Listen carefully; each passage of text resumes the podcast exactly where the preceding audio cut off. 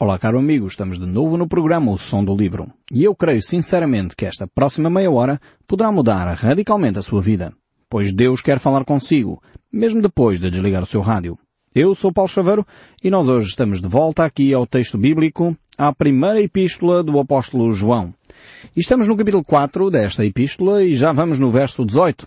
Este verso 18 é extremamente interessante. Eu gostaria de convidá-lo a ter um pouco de atenção porque vai falar aqui de um assunto extremamente pertinente para os nossos dias. Muitas pessoas sofrem de fobias. Muitas pessoas sofrem de medos, pânicos, ataques de pânico. Uh, temos medo, uh, enfim, de ataques terroristas, ainda que nunca sofremos nenhum.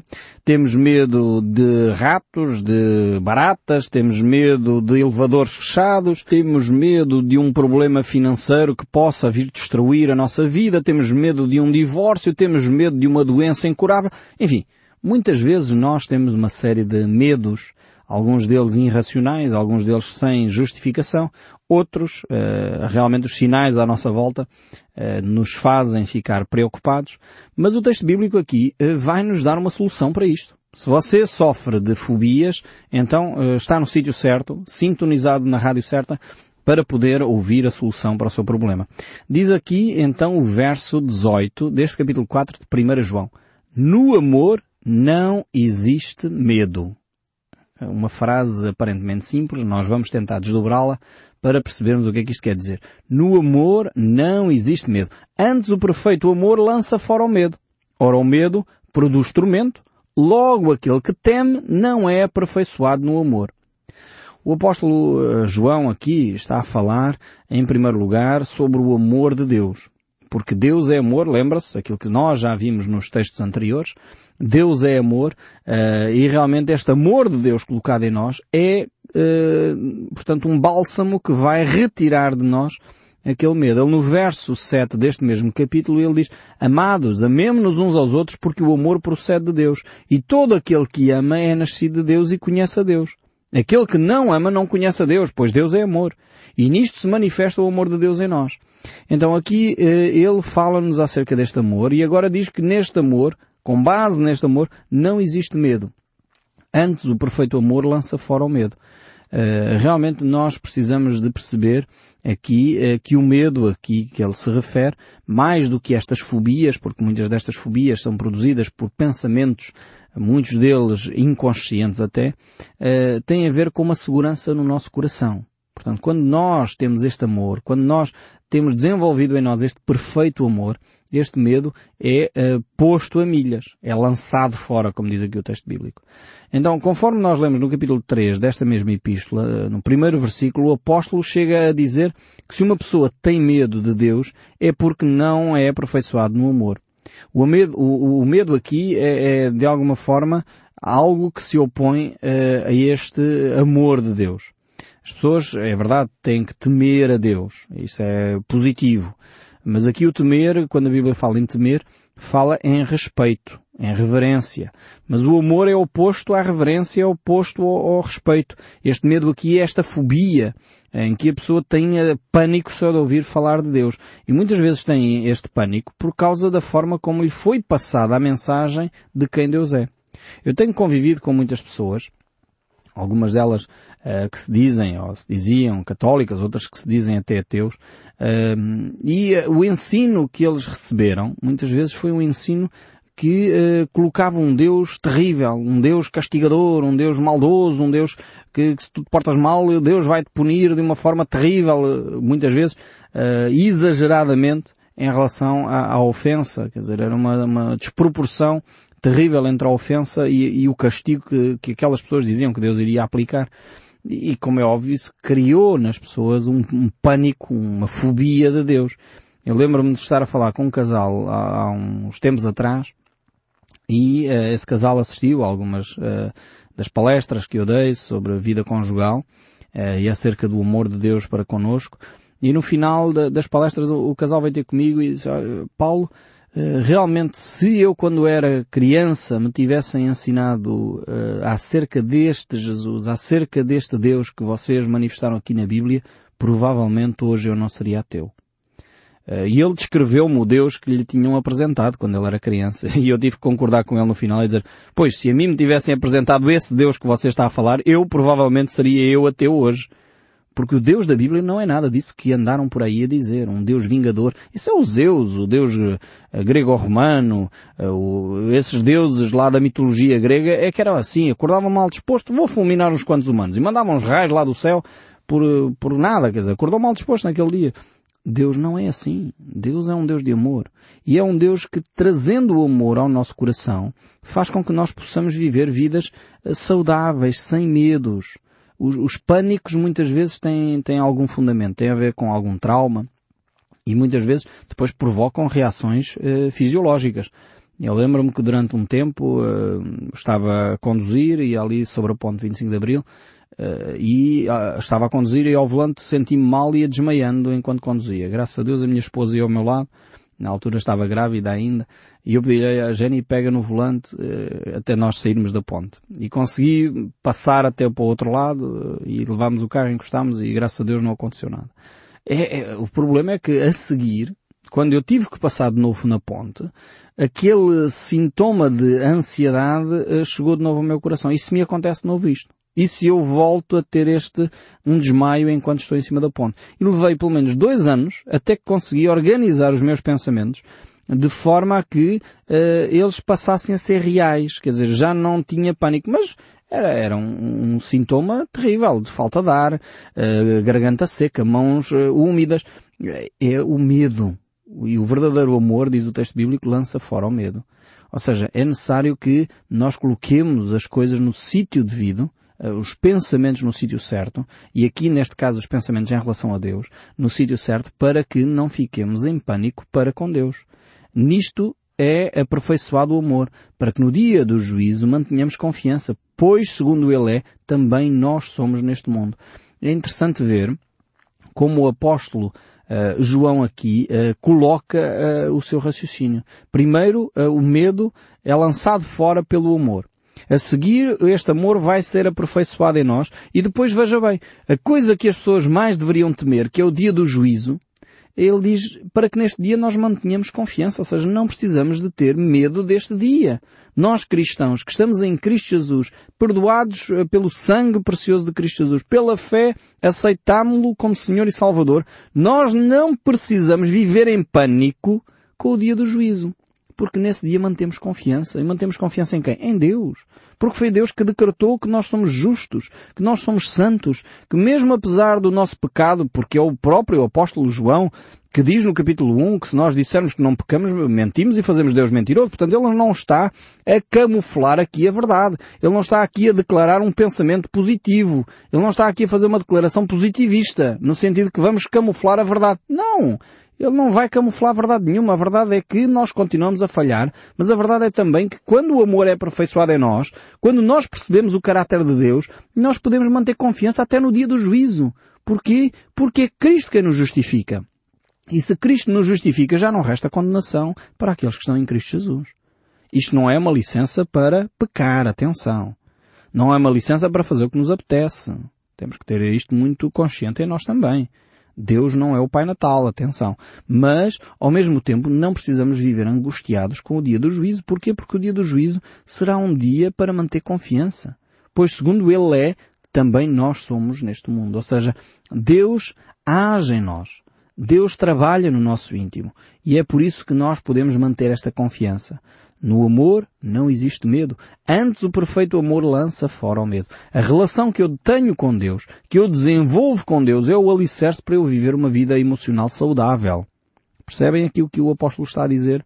O amor que eu tenho a Deus e a forma como eu me relaciono com Deus é a forma de eu manter uma sanidade mental e emocional diária.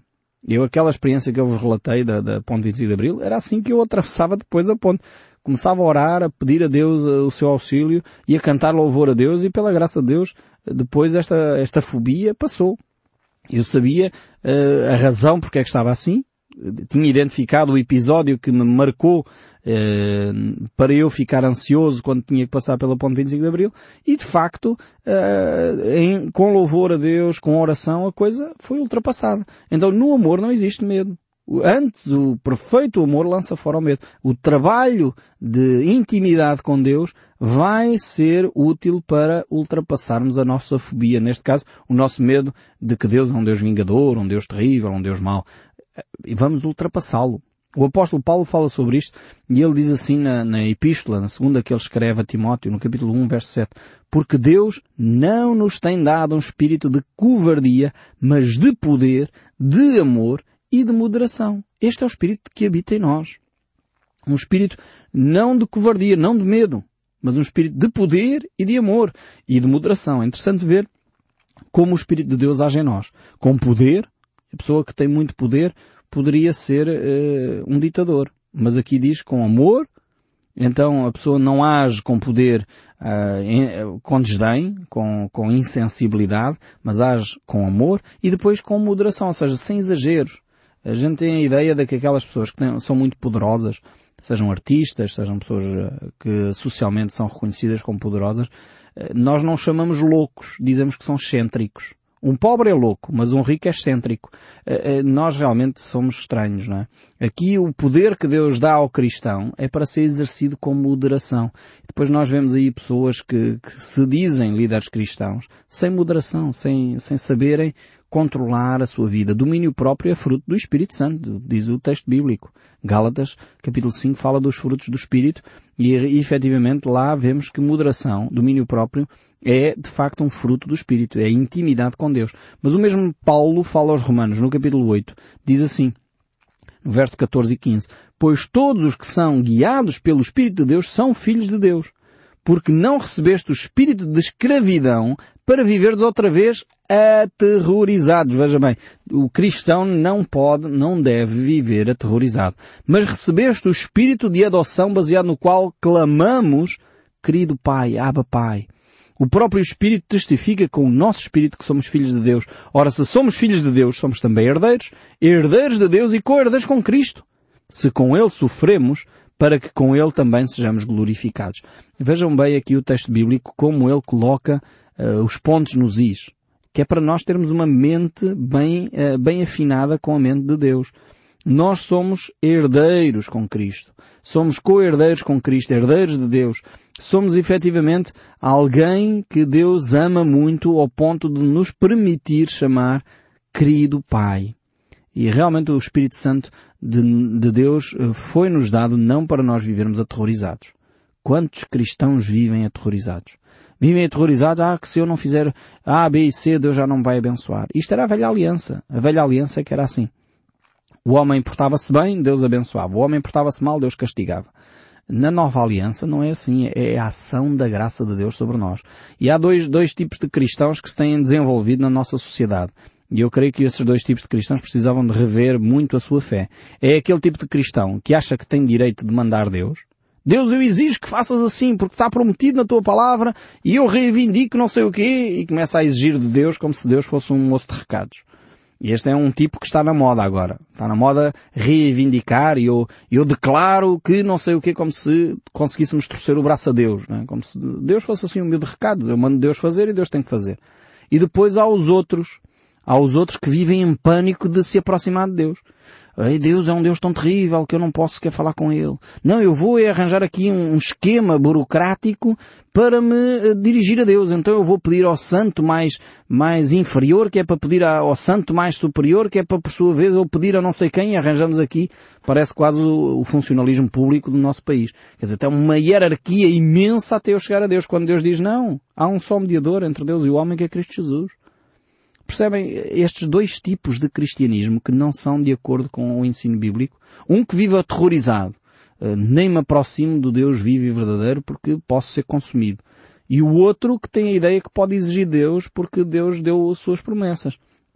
Nós temos que perceber quem nós somos e quem Deus é. O Espírito de Deus, sem dúvida, nos dá o privilégio de um relacionamento íntimo com o Pai, mas isso não é sinal de que nós vamos desrespeitar Deus. Deus continua a ser Deus e nós continuamos a ser criaturas de Deus, filhos de Deus. Por isso temos que o tratar com consideração, com respeito. E quando nós nos colocamos em bicos de pés para falar com Deus e exigir de Deus seja o que for, estamos-nos a tornar crianças mimadas e o que pode acontecer é Deus dar-nos umas palmadas. Porque é assim que se tratam as crianças mimadas. Quando a pessoa começa a criança a ser muito mimada e a exigir e a fazer um escândalo no supermercado porque quer um chocolate qualquer, se calhar o pai ou a mãe com calma, sem se irritarem, corrigir convenientemente esse seu filho, que é para ver se ele toma juízo. E infelizmente às vezes há cristãos a quererem se colocar nesta posição.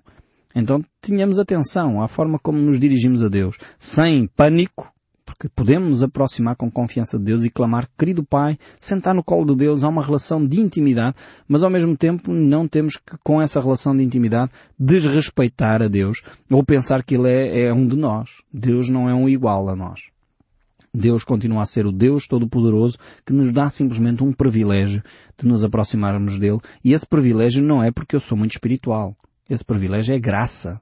E sabe, você já sabe neste momento o que é que é graça. Já tem acompanhado os programas há tanto tempo. Graça é favor e merecido. Eu não merecia esse privilégio. Mas Deus, por causa de Cristo Jesus, por causa dele próprio, no fundo, que derramou o seu sangue em nosso favor, deu-nos esse privilégio de subir até ao trono de graça, sentar no colo de Deus e dizer, querido Pai, eu estou aqui hoje para conversarmos. Estou aqui hoje para estarmos juntos, para desenvolvermos este dia na tua presença e fazer a tua vontade. É, o filho querido, o filho amado é aquele que obedece, não é aquele que exige, não é aquele que reivindica, não é aquele que está constantemente a declarar Deus, tens que cumprir porque senão não sei o quê, como se nós fizéssemos chantagem com Deus. Se não fazes Deus, eu vou fazer uma semana de jejum e tu tens que fazer. Ok, o jejum é importante, é uma disciplina espiritual, mas não troça o braço a Deus. O jejum não é para, para fazer birra, mais uma vez. O jejum é uma arma espiritual que nós cristãos temos, sem dúvida de intercessão. Temos que aprender a interceder mais, mas ao mesmo tempo o jejum não é, não é birra, não é? Eu vou fazer aqui uma, uma birra de jejum e Deus vai ter que fazer aquilo que eu, que eu quero. Não, não é assim que funciona. Temos que reafinar as nossas ideias em relação à nossa prática de espiritualidade. Mas voltando aqui ao verso, o verso 19 diz, nós amamos porque Ele nos amou primeiro. Esta é uma verdade incontornável das Escrituras. Uh, e, e quando nós aprendemos esta verdade, então temos uma relação muito mais saudável também com Deus. No verso 9 o apóstolo diz, nisto consiste o amor. Não em que nós tenhamos amado a Deus, mas em que Ele nos amou e enviou o seu Filho como propiciação pelos nossos pecados. E agora aqui diz, nós amamos porque Ele nos amou. A iniciativa partiu de Deus. Foi Deus que pensou, eu vou demonstrar o meu amor para com a humanidade. Uh, pois jamais esta iniciativa partia de nós, homens. Uh, o que é que o homem fez? Temos que recordar um pouco aqui a, a história. Deus criou o homem, cria um relacionamento com o homem, e Deus disse, ok, eu vou deixar aqui no, no centro do jardim duas árvores que vão servir de alguma forma para uh, teste da tua, da tua relação comigo. A árvore do conhecimento do bem e do mal e a árvore da vida. E veio Satanás e iludiu o homem pensando, não, se vocês eh, comerem do, do, fruto daquela árvore serão como Deus. E o homem pensou, bem, isto era uma coisa boa, eu ficar igual a Deus. Desde o início que o homem tem estas, estes laivos de idolatria, eh, de querer ser como Deus. Uh, e Deus, mesmo vendo este, esta desobediência que o homem e nós, humanidade, temos tido, Deus disse, mesmo assim eu vou dar uma segunda oportunidade e envio o meu filho amado para que eles possam se arrepender e, e, voltar a esta relação. Então, mais uma vez, Deus tomou a iniciativa. Logo no início, ali no jardim, Deus providenciou um cordeiro para fazer as vestes uh, para Adão e Eva, e aí houve o primeiro sacrifício, o primeiro derramamento de sangue para de alguma forma cobrir o pecado do homem e desde então tem sido uh, através do derramamento de sangue que há o perdão dos pecados. Aliás, a Bíblia diz que sem derramamento de sangue não há perdão, não há purificação dos nossos pecados. Então Jesus afirma, eu vim buscar e salvar o que se havia perdido. E isto refere-se ao homem. E no verso 10 daqui do capítulo 4 diz, nisto consiste o amor, não em que nós tenhamos amado a Deus, mas em que Ele ele, Deus, nos amou. E o verso 19 reafirma ou uh, conclui esta ideia dizendo nós amamos porque Ele nos amou primeiro. O crente, quando conhece bem o amor de Deus, quando o amor de Deus está nele e nele é aperfeiçoado, o resultado é confiança plena em Deus. É, o resultado de uma relação de amor é confiança. Uh, e isto é o que Deus uh, quer fazer em nós. Assim já não vemos mais Deus como um carrasco, como um juiz, como um tirano, mas vemos Deus como um ser que ama, um ser que cuida, um ser que, com o qual nós temos comunhão, um ser com o qual nós crescemos e temos uma relação íntima. E este é o desafio de Deus. O verso 20 ainda diz, se alguém disser amo a Deus e odiar seu irmão, agora João vai dizer com todas as letras, é mentiroso. Dizer eu amo a Deus, mas não quer ter relacionamentos com pessoas, é um mentiroso. Pois aquele que não ama a seu irmão, a quem vê, como pode amar a Deus a quem não vê? É uma pergunta óbvia, é uma afirmação interessantíssima. Nós muitas vezes pensamos que é possível. Não, eu amo a Deus. Ah, eu amo a Deus à minha maneira. Ah, eu que tenho a minha religião. Pois criamos um Deus à nossa imagem e semelhança. O Deus da Bíblia manda-nos amar os irmãos. E esse é um sinal do meu amor para com Deus. Quem não ama o irmão e odeia o irmão, então, de alguma forma, não tem Deus no seu coração. O próprio apóstolo diz no capítulo 3, o verso 15, todo aquele que odeia o seu irmão é assassino. João eh, faz esta afirmação e aqui volta a afirmar, e aquele que não ama o seu irmão, a quem vê, não pode amar a Deus a quem não vê. Por isso nós temos que realmente notar que o cristianismo é algo mais profundo do que uh, a superficialidade uh, de uma vida isolada.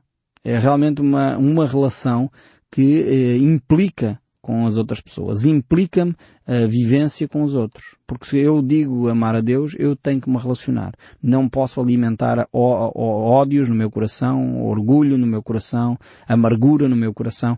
Muitas vezes nós queremos alimentar essas coisas na nossa vida, mas isso depois desgasta-nos e mata-nos.